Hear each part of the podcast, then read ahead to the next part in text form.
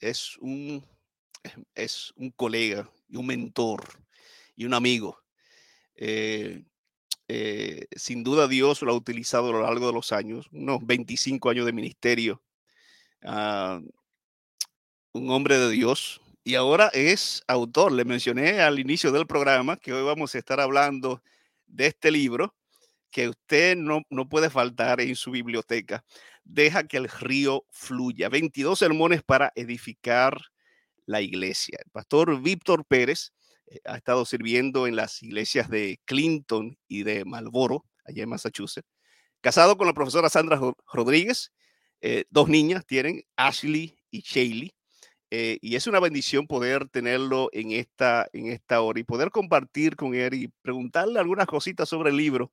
y, y mucho. Así damos la bienvenida a nuestro pastor, doctor Víctor Pérez. Pastor, bendiciones y bienvenido a Descubriendo la Verdad. Bendiciones, mi querido pastor Anthony Galán. Bendiciones para, para, todos los hermanos que están conectados en estos momentos por las diferentes plataformas. Veo que hay algunos conectados en Facebook, en YouTube. Eh, otros están escuchando la radio. Para cada uno de ustedes, un abrazo. Uh, pastor, honrado de estar aquí contigo. No, gracias, Pastor, por aceptar la invitación. Gracias por aceptar la invitación y compartir con nosotros eh, eh, esta hora. Eh, de verdad que, que Dios bendice. Cuando uno se pone, Pastor, en la mano de Dios uh, y uno se propone algo, uno lo logra. Lo único que hay que proponerse, ¿verdad? Um, y, y yo quisiera, Pastor, que hablemos de este libro. Ya yo estoy finalizando. Familia, lo que nos están escuchando, lo que nos están viendo, yo estoy ya finalizando este libro. Este libro está corriendo, ha estado circulando. Uh, y más adelante vamos a decir cómo usted lo puede adquirir. Uh, pues es una joya, es un, es un material de mucha bendición para la iglesia. Pastor, yo quisiera tener una palabra de oración. Amén. Antes de, de, de continuar uh, con nuestro conversatorio en esta tarde. Eterno Dios y Padre, gracias, porque tenemos la oportunidad de conectarnos a la distancia eh, y poder orar, cantar juntos, estudiar tu palabra, conversar, conectarnos, Señor. Dirige, Señor, esta programación. Bendice al pastor Pérez, a su esposa, a su familia. Bendice a su distrito. Y bendice, Señor, toda familia, toda persona que está conectada con nosotros en esta hora, eh, escuchando esta programación. Podamos ser, sentir tu presencia en medio nuestro. En el nombre de Jesús. Amén. Amén. Amén. Pastor, lo primero que quisiera preguntarle, porque me llama la atención, es sobre el título de, del libro. Deja que el río fluya. ¿Qué significa? ¿Qué lo motivó a ponerle ese, ese título eh, eh, al libro? Uh, muy, muy interesante pregunta. El título viene del texto de San Juan capítulo 7, versículo 37 en adelante, donde el Señor dice, que si alguien cree en él, de su interior correrán ríos de agua viva, como dicen las escrituras. O sea, hablando del Espíritu Santo que habría de venir.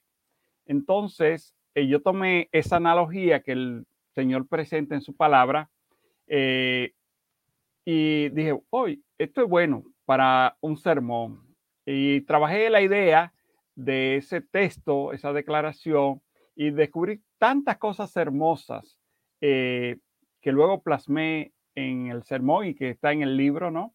Entonces, uno dice, wow, si el Espíritu Santo está en mí, entonces de mí van a fluir el río de la gracia, ¿no? Pero si yo agarro la palabra de Dios y yo predico la palabra, entonces ese río está fluyendo a través de mí también. Eh, fluye a través de mí con mi testimonio, fluye a través de mí cuando yo abro la palabra de Dios. Y eh, la idea del título para el libro, lo que trata de presentar es que tu hermano, tu hermana, como siervo, como sierva de Dios, bajo la influencia del Espíritu Santo, debe permitir que el río de la gracia fluya a través de ti para bendecir a otros. Y estos sermones son una linda oportunidad para que ese río de la gracia fluya a través de cada uno de nosotros. Amén. Me encanta, de paso, me encanta el título, deja que el río fluya. Ojalá que, que las bendiciones del cielo, que el Espíritu Santo pueda fluir a través de nosotros y a través de, las iglesias, Pastor. Eh, es una gran bendición. Pastor, ¿qué, ¿qué, lo motivó? ¿Qué lo motivó a... Este es su primer libro. En parte sí, en parte no. ¿Qué significa eso? No, lo que pasa es que hay, por ejemplo, yo he escrito dos tesis. Esas tesis se consideran libros, pero los libros no publicados para el público, eh, pero sí se, eh, se pueden considerar libros. Pero ya para el público así en masa está, este, este es mi primera producción y esperamos por la gracia de Dios que no sea la última. Será la primera de muchas. Eh, amén, amén. ¿qué, lo motivó, Pastor, a escribir el libro? ¿Cuál es el propósito detrás de este, de este material? este libro, como el subtítulo lo indica en la parte de abajo, 22 sermones para edificar la iglesia, tiene como propósito poner en las manos de nuestros hermanos, eh, gente consagrada, gente que quieren levantar a Cristo, gente que quieren predicar la palabra, poner en las manos de esos hermanos, de esos fieles hijos de Dios, este material. Ah, está, estoy teniendo un feedback. ¿Soy yo o se está escuchando, Pastor, contigo? no lo escucho, se escucha bien aquí. Ok, perfecto. Entonces, eh, la idea es esa, empoderar a nuestros hermanos, nuestros líderes de iglesia, los ancianos, eh, jóvenes, para que tengan este material, que es un material fresco, ¿no? Eh, y que ellos puedan recibir esa inspiración para decir, ok, hay que dar una campaña evangelística, yo la puedo dar. Ah, hay que dar una semana de oración, yo la puedo dar. Entonces te estamos proveyendo el material para que tú eh, puedas trabajar ese proyecto misionero. Así que ese es el propósito del libro. Eh, yo digo que uno de mis objetivos que puede parecer ambicioso es que ese río de la gracia fluya a través del libro y que por lo menos 10.000 personas puedan ser tocadas de una manera u otra con el contenido de este material. Eh, y vamos en esa dirección. Y uno dice, bueno, pueden ser 10.000, pero si ese río fluye en abundancia, eh, puede ser aún un número mucho, mucho mayor. Claro que sí, mínimo, Pasto, mínimo 10.000. Mínimo, mínimo 10.000 personas. Y es el sentido de misión de uno, ¿no? ser canales de bendición para otros. De gracia recibiste, da de gracia. Este es el tiempo de levantar nuestra voz. Este es el tiempo de predicar el Evangelio, porque si no lo hacemos ahora, ya mañana puede que sea demasiado tarde. Amén. Así es. Así es. Pastor, ¿cuánto eh, ¿Cuánto le tomó? No sé si, si, si eh, tiene en mente eh, el tiempo que le tomó. Más o menos, ¿cuánto le tomó desde que empezó a, escribir este material hasta que finalizó y dijo que ya está completo? ¿Cuánto tiempo fue? Fue un proceso, esto es un proceso de años. O sea, no es que tú te sentaste un día y voy a escribir 22 sermones, porque ni siquiera un sermón tú lo escribes de un día. Un sermón es como un hijo que se engendra en el vientre de la madre y ese niño, aunque está, se engendró allí, pero ese niño necesita pasar por un proceso de crecimiento, de maduración, eh, de modo tal que cuando nazca ya el niño pueda sobrevivir. Entonces lo mismo sucede con la predicación, con la homilética. El pastor, los predicadores van gestando la idea y esa idea se va va acrecentando, se va afianzando en la mente de uno. Y luego entonces viene ese proceso del parto, ¿no? Cuando uno presenta el delivery del, del sermón. Entonces, en lo que tiene que ver con el contenido de este libro, esto es una compilación de sermones que por varios años he venido preparando, que han sido bendición para mí, ha sido bendición para mis iglesias. Este, pero la primera vez que comenzamos como a darle forma, ya a agrupar esos sermones, fue cuando la Unión Dominicana, eh, el Departamento de Ministerio de las Damas de la Unión Dominicana me pidió que preparara una serie de evangelismo para el 2018, eh, donde las damas iban a estar predicando a lo ancho y largo de toda la República Dominicana. En ese momento se esperaba que se dieran mil campañas evangelísticas con los sermones que yo iba a proveer. Así que preparamos esa serie bajo el título Venciendo tus temores. Y fue una bendición para la, hermandad en República Dominicana, porque aunque uno está aquí, uno sigue conectado ¿no? con su tierra. Entonces, eh, ya luego en el 2020 me piden que, 2021, que escriba otra serie, eh, ahora para 1.400 campañas evangelísticas. Tremendo. Ya, entonces, bajo la unción del Espíritu Santo, preparamos otra serie bajo el título este, Levántate, Jesús te llama. Y así fue dándose forma, luego agregamos otros temas y dijimos, oh, aquí tenemos un material que puede ser publicado, ¿no? Eh, evidentemente que ahora eh, entra en un proceso de revisar lo que uno ha escrito, enriquecer lo que uno ha escrito, tal vez dar ese, ese pulido final. Eh, bueno, el pulido final no está dado, el pulido final se lo va a dar el predicador, se lo va a dar tu hermano cuando tú agarres el sermón y decida predicarlo. Ese es ya el producto final, porque el sermón no está inconcluso. Tú le vas a dar ese toque final, ¿no? Amén. Y así, así, así nace el libro, Pastor. Así que estamos hablando de varios años. Sin duda. Pastor, yo sé que hay personas que nos están escuchando eh, o que nos están viendo aquí en las redes sociales que dicen, oye, yo hace, hace un tiempo, hace años que siento esa inclinación o ese llamado, ese deseo de, escribir. Y yo quisiera, Pastor, que usted nos hable un poquito sobre eh, ¿Qué tipo de disciplina se requiere para escribir un, libro? Eh, eh, para aquellos que están interesados en escribir, pero no se han motivado, le tienen miedo o dicen, yo no, soy, yo no creo que soy bueno para eso. Eh, ¿Qué se requiere para, completar? Porque yo he conocido, pastor, personas que empiezan y se quedan por mitad. Y, y, y dice, algún día lo termino y pasan los años, los años y no lo finalizan. Hablen un poquito sobre eso. Eh, sí, eso realmente en la práctica es muy común. Eh, pero hermanos, nosotros necesitamos pasar de, del sueño, de las ideas, de las ilusiones, ¿no? A las realidades, a poner en práctica lo que Dios ha puesto en nuestros corazones. Si Dios ha puesto en tu corazón el deseo de escribir, eh, recuerda, lo primero es tú tienes que leer tú tienes que leer, tienes que mantenerte actualizado. Entonces, por ejemplo, en el caso específico nuestro, si tú vas a escribir un sermón, tú dame, por ejemplo, pastor, un título, un tema, algo de lo cual yo eh, quisiera escribir, solo para hacer ese ejercicio mental. La gracia. La gracia, ok. Quiero escribir de la gracia porque escuché a alguien hablar de la gracia y, y me gusta el tema. Entonces, lo primero que tú tienes que hacer es investigaciones bíblicas acerca de qué es la gracia de Dios.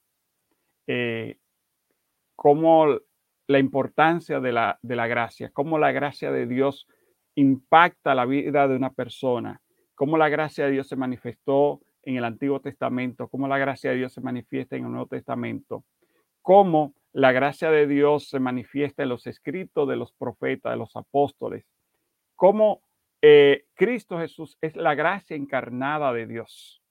Eh, y todo ese proceso tú tienes que investigar y tú tienes que ir trabajando eso en, tu mente, porque siguiendo la analogía que utilizamos ahorita, es como un niño, ¿no? Que es engendrado en el vientre de, de su madre. Eso lleva un proceso, lleva un proceso. Lo mismo sucede con el sermón. El sermón es difícil que nazca de la noche a la mañana tú tienes que irlo ah, trabajando en tu mente, tú tienes que ir compilando información. Entonces, ahora con los ordenadores portátiles, la computadora, los iPads, incluso los teléfonos, si tú estás pensando escribir de una idea, eh, sobre un tópico, en este caso la gracia, y te llega una idea, entonces tú debes inmediatamente o ir a la computadora, escribir eso en un archivo, ¿no? En un Fire en, eh, eh, en un, ah, ¿cómo, decimos? en un, ah, en un documento, en un documento, tú tienes que ir escribiendo todas esas ideas acerca del sermón. Al principio van a aparecer muchas ideas eh, dislocadas, desconectadas, pero ahí el proceso, ¿no? Donde tú poco a poco vas puliendo el material, vas puliendo, lo va organizando, va organizando las ideas, lo va enriqueciendo con algo que leí en el periódico, algo que leí en la Biblia, algo de un sermón que escuché, algo que leí por acá, una historia de la vida real que puede conectarse con esto, que puede enriquecer eh, pensamientos de cultura general que pueden enriquecer. Y así, con todos esos elementos a mano, entonces tú vas ensamblando el sermón. Eh, en este caso estamos hablando de un sermón, ¿no? Pero lo mismo aplica para un, eh, para un libro cualquiera. Tú vas a hablar acerca de finanzas, por ejemplo. Lo primero que tienes que hacer, tú tienes que investigar de finanzas.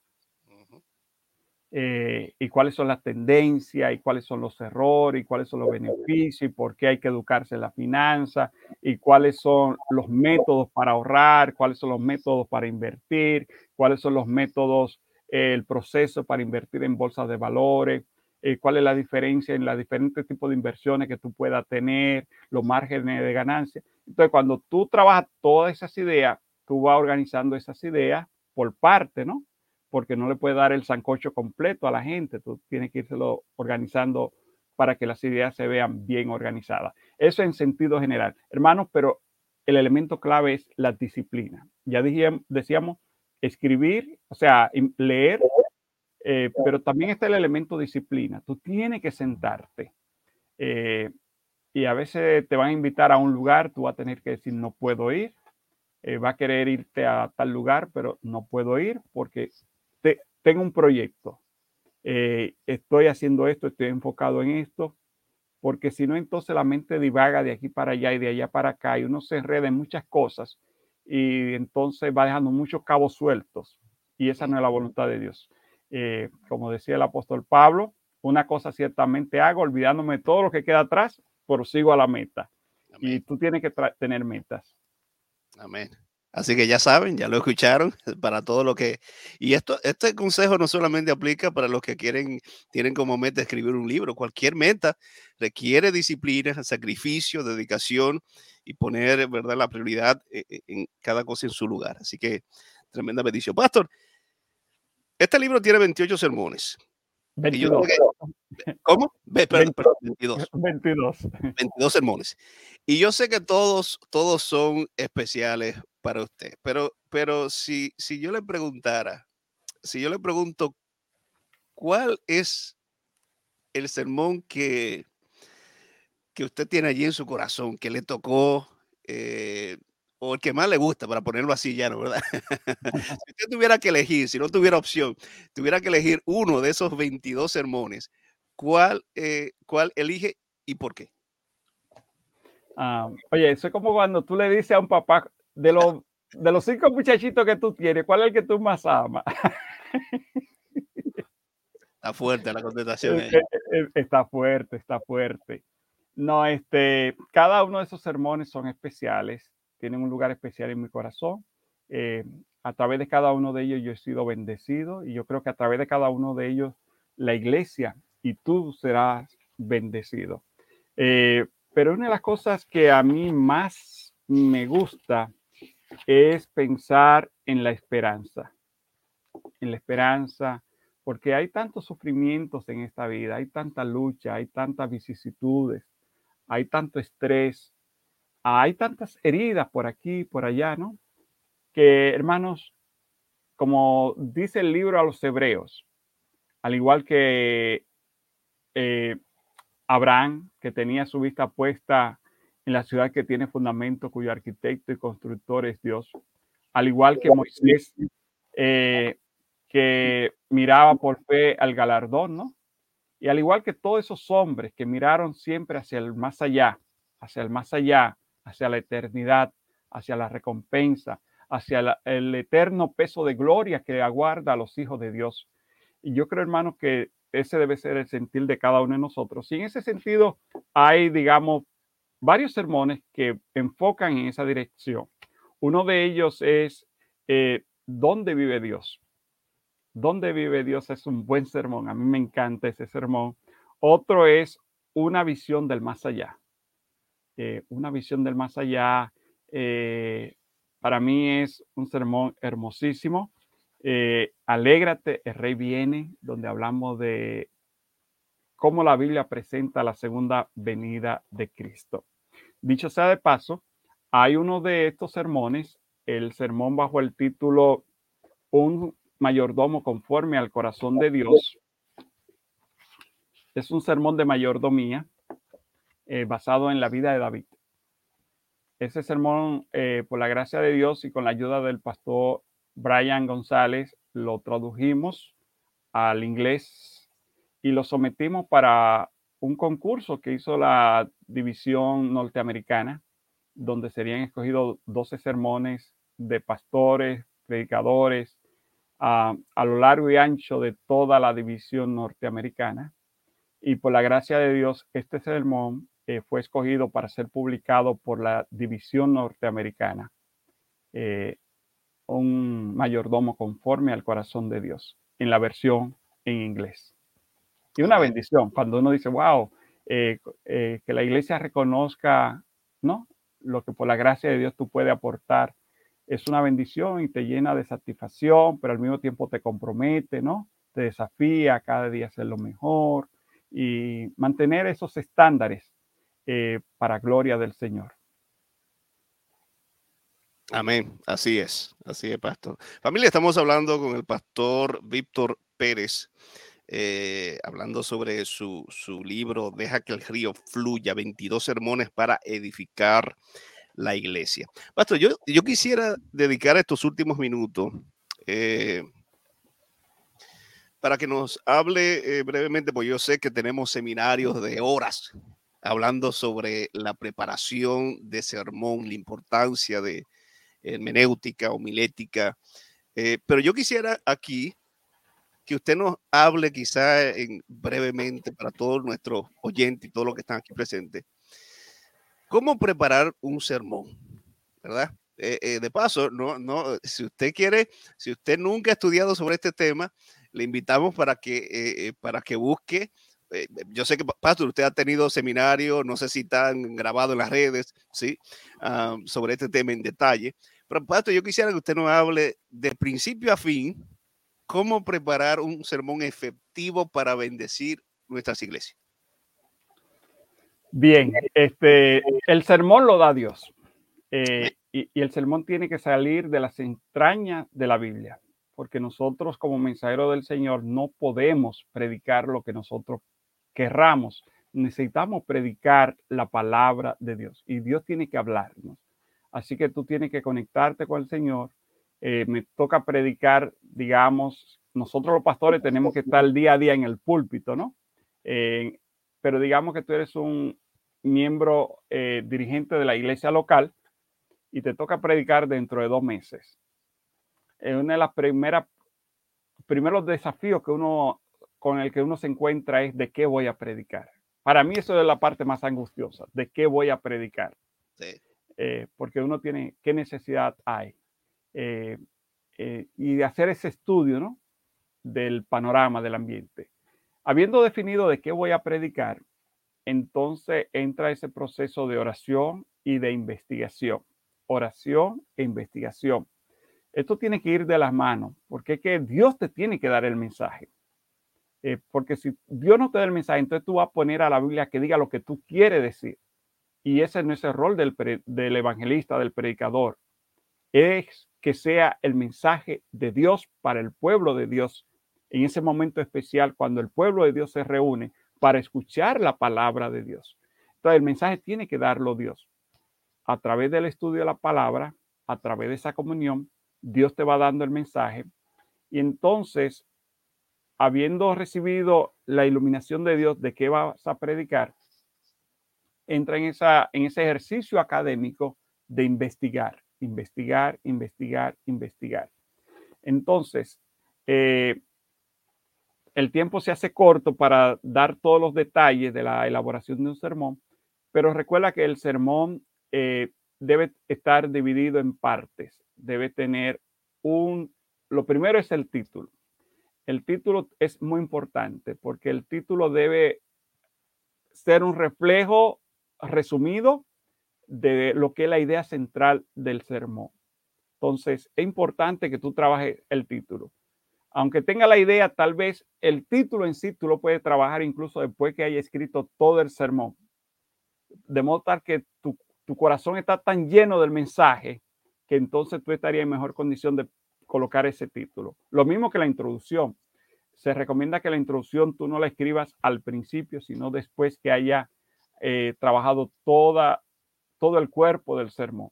Entonces, pero eh, está el título, está la introducción, está el desarrollo del tema, donde tú le das cuerpo al mensaje, ¿no? Le pone cuerpo a esos, a esos huesos le pone cuerpo, le pone piel, le pone músculo, le pone tendones.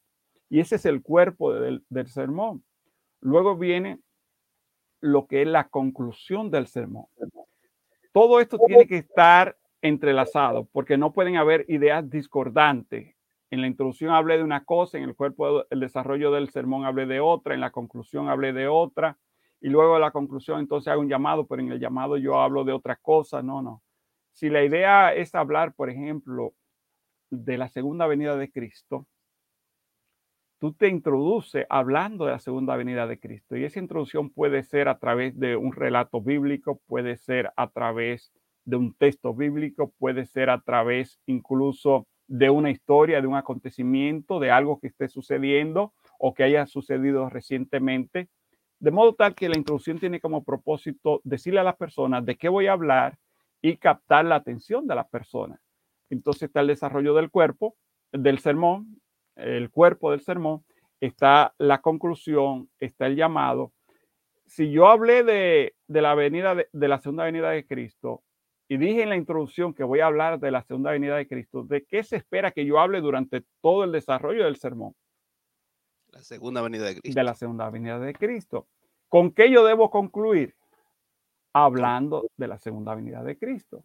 ¿Y cuál debe ser el llamado, la apelación a, los hermanos? Después de hablarle de la segunda venida de Cristo, debo hablarle acerca de que tiene que, ah, digamos, no, porque miren, los cinco principios para tener mejor salud son esto, esto y esto. No, porque si yo he estado hablando acerca de la segunda venida de Cristo, si yo dije que iba a hablar de la segunda venida de Cristo, debo concluir hablando de la segunda venida de Cristo y el llamado a la congregación de qué debe ser, en qué de, en qué sobre qué debe girar. En prepararse para la segunda venida de Cristo. Necesitamos prepararnos para la segunda venida de Cristo, necesitamos predicar la palabra, necesitamos eh, hacer esto, necesitamos esto, necesitamos estar listos para que cuando Cristo venga, cada uno de nosotros escuche la trompeta escuchemos su voz y nos levantemos en el nombre del Señor para recibirlo en las nubes de los cielos. Ese debe ser el llamado, ¿no? Y claro está, todo sermón debe terminar no solo con un llamado, sino con una oración ferviente de consagración. Así que, pastor, si tiene alguna pregunta con relación a este tópico de la elaboración del sermón, eh, estamos aquí. Pero esa es la idea central, ¿no? Es un trabajo arduo. Claro. Pato, yo le iba a preguntar sobre la ilustración. ¿Son importantes la ilustración en, el sermón? Definitivamente. Eh, Jesús, que es el maestro y el predicador por excelencia, utilizó las ilustraciones, utilizó las historias, las parábolas, ¿no? Relatos de vida real. Los eh, maestros de homilética dicen que la, las ilustraciones para el sermón son como las ventanas para las casas, para los hogares. Mm. Eh, ¿Por qué nosotros ponemos ventanas y no solo puertas en, nuestros hogares? Para iluminar la casa. Para iluminar, en algunas ocasiones para que entre aire fresco. Para la ventilación, ¿no? Entonces, esa es la función de las ilustraciones iluminar la idea central, traer como un aire fresco, eh, porque al final de cuentas todos, todos llevamos un niño dentro. A los niños les gustan las historias. Eh, y eh, hay personas que aunque se eh, pueden estar desconectadas de los muchos textos bíblicos, pero cuando tú introduces una ilustración, una buena historia, entonces inmediatamente vienen y tú captas la atención de estas personas. Claro, claro. Pastor, para las personas que dicen, no, que yo me pongo demasiado nervioso, los nervios me, me, controlan y, pierdo la concentración. ¿Qué se hace con los nervios? ya, hermano querido, hermana querida, a todos nos pasa. a todos nos pasa. Aún uno que tiene ya algunos añitos recorridos, eh, pero eso, eso es parte de... Yo creo que esos nervios son necesarios. Porque esos nervios lo que nos dicen es, tú no eres eh, o sea, tú no tienes la capacidad para hacer lo que tú vas a hacer. Y es la primera, eh, nosotros debemos ser conscientes de eso, ¿no? Eh, la responsabilidad, lo solemne, lo trascendental de la predicación de la palabra de Dios. Cosas eternas están en juego, en juego, perdón, en ese día, ese momento que tú vas a predicar. ¿Y quién soy yo? ¿Quién eres tú? ¿Quiénes somos nosotros para predicar la palabra de Dios. Así que eh, ese nerviosismo y esa sensación de indignidad es buena, pero no podemos dejar que eso nos domine en el sentido de que no las ideas no fluyan esto aquello. Entonces, habiendo sentido esa vivido, experimentado esa sensación de indignidad, de no suficiencia, entonces uno va a la presencia del Señor, confiesa sus pecados, se humilla, ah, le pide al Señor como mismo, como, así como pidió el profeta Isaías, ¿no? Que el carbón encendido de la presencia de Dios, del Espíritu Santo, toque nuestros labios. Y viene ese es una preparación espiritual muy importante previo a la predicación. Otra cosa que hay que hacer para evitar esa situación de nerviosismo, de ansiedad, de inseguridad, es escribir el sermón. Eh, es importante, es tedioso, es difícil, pero es necesario. Hay que escribir la idea de lo que tú vas a hablar, porque si tú te subes allí solo con dos textos bíblicos y comienza a hablar y, eh, está nervioso, eh, entonces la idea comienzan a divagar de aquí para allá y tú comienzas a introducir muchos elementos incoherentes y la idea es, hermanos, que el sermón siga una línea de coherencia, siga una línea de coherencia, porque eso es como un vuelo, ¿no? Tú tomas el vuelo en Boston y va para Puerto Rico. El avión no puede comenzar a girar hacia Cuba y luego gira para Miami y luego sube para acá y luego sube, para allá o comienza a dar vuelta. No, no, no. ¿Qué se espera de un vuelo que vaya de Massachusetts a, para Puerto Rico? Debe seguir una trayectoria. Lo mismo que el sermón, ¿no? Entonces, hermanos, necesitamos escribir el sermón eh, porque eh, al escribir el sermón podemos revisar las ideas, vamos a asegurarnos de que lo que estamos plasmando allí, el texto que queremos citar, sea el texto correcto y todos esos detalles. Y habiendo escrito el sermón, entonces hay que leer el sermón una y otra vez y hay que practicar y hay que practicar. Y este, llegado el momento, todavía tú vas a estar un poquito nervioso, nerviosa.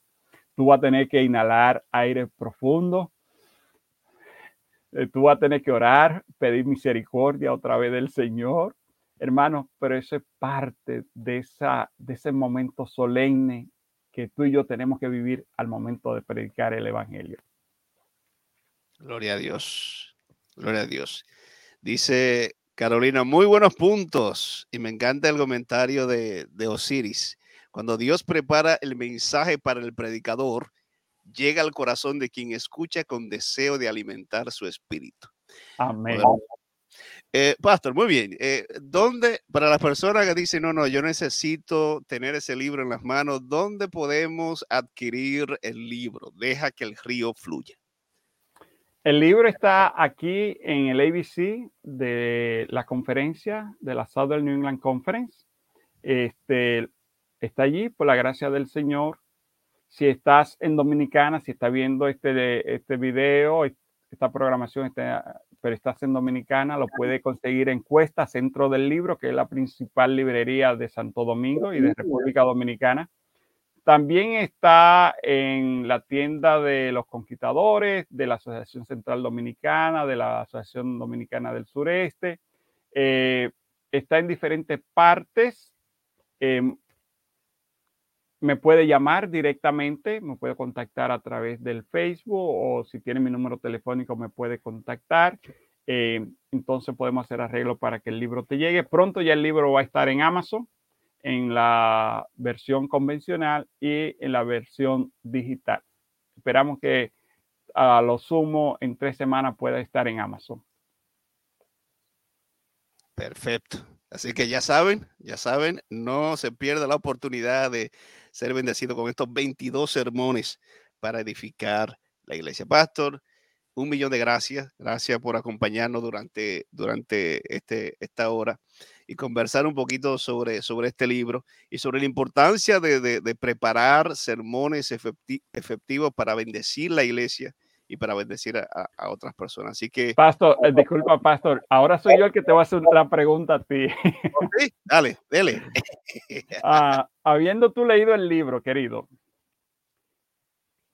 y no siendo el padre del libro, de los muchachos, de los 22 muchachos, ¿qué sermón te impresionó o te ha impresionado más? Hasta ahora, alégrate.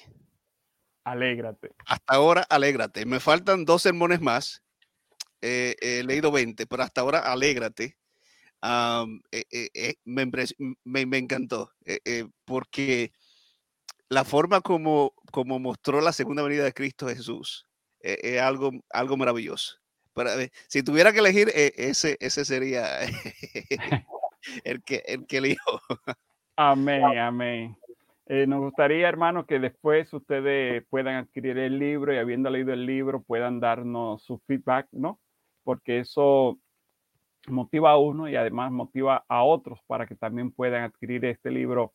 Deja que el río fluya. 22 sermones para edificar la iglesia. Eh, una de las cosas, pastor, eh, yo sé que el tiempo ha ido, una de las cosas que hacemos acá es que en la introducción presentamos la importancia de la palabra de Dios para en el fortalecimiento de la iglesia y también presentamos 10 consejos para hacer un mejor uso del material. O sea, cómo tú te puedes preparar para predicar utilizando este material o cualquier otro material que tú recibas eh, por escrito. Así que esperamos que sea una bendición y que el río fluya en, en nosotros y a través de nosotros. Amén, amén. Gloria a Dios. Que así sea, Pastor. Que así sea. Amén, amén. Pastor, yo quisiera que, que tenga una palabra de oración. Hemos recibido, eh, no todas, no pude anotar todas las peticiones, pero sí, Pastor, tengo algunas personas aquí. Alfonso Madrid, eh, por salud. Eh, Estefanía está pidiendo por Estefano y Henry, que son sus hijos. también están pidiendo por Ruth, por salud.